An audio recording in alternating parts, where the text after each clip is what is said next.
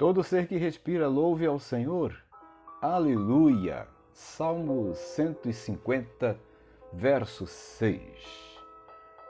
Os cinco últimos capítulos do livro de Salmos têm uma ênfase em comum, que é o convite a louvar ao Senhor. Palavras como cantai, louvai e aleluia são repetidas diversas vezes, demonstrando a importância da adoração a Deus e sobre motivos para que essa adoração acontecesse. O louvor ao Senhor é algo que jamais faltará a Ele, porque, como diz o salmista, todo ser que respira é chamado para louvá-lo. Astros, estrelas, firmamento, mares, criaturas marinhas, a terra, as plantas, as aves, os animais, todos rendem adoração ao seu Criador.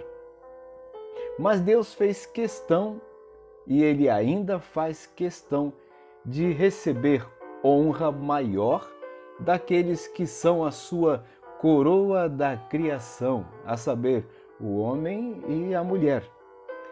E são justamente estes os que menos reconhecem o poder e a soberania do seu Criador muitas vezes se rebelam contra ele, murmuram e se queixam dele porque enfrentaram este ou aquele problema e, quando mais precisavam de ajuda, supostamente não foram ajudados por Deus.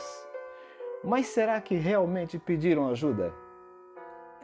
A ingratidão é a atitude mais presente na vida dos seres humanos recebem a bênção do Senhor que os socorre nas horas mais difíceis, mas não o louvam, não o adoram e nem lhe agradecem por terem sido abençoados.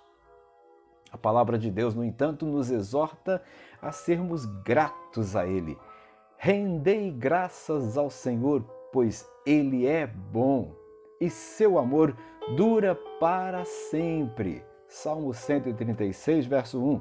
E ainda em tudo dai graças, porque esta é a vontade de Deus em Cristo Jesus para convosco. 1 Tessalonicenses 5,18.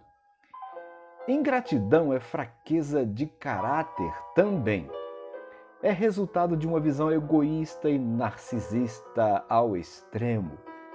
Os que cultivam a ingratidão geralmente são mesquinhos, querem ser abençoados pelo próximo, mas nunca estão dispostos a abençoar quem quer que seja.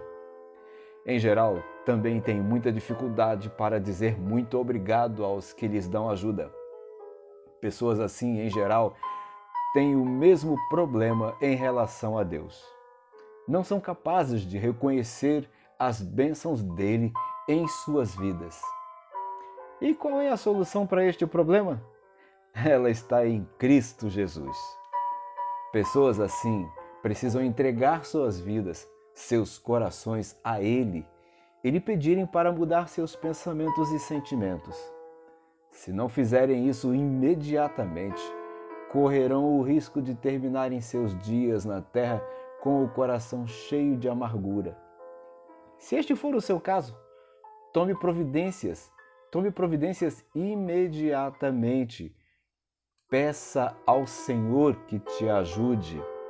Peça a Jesus que entre em seu coração, que toque em seu coração e que faça com que você tenha seu coração transformado, experimentando o amor e a graça do Senhor na sua vida e reconhecendo essas coisas.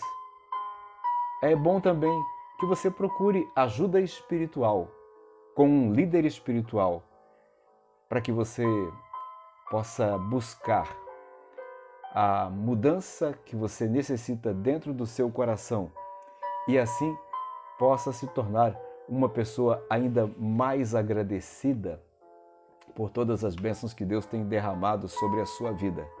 E se você é alguém que está sempre agradecendo ao Senhor por tudo que ele fez, faz e ainda fará na sua vida, Glória a Deus por isso. Deus te abençoe e te ajude. e que o próximo ano seja de muitas alegrias para você e todos os seus.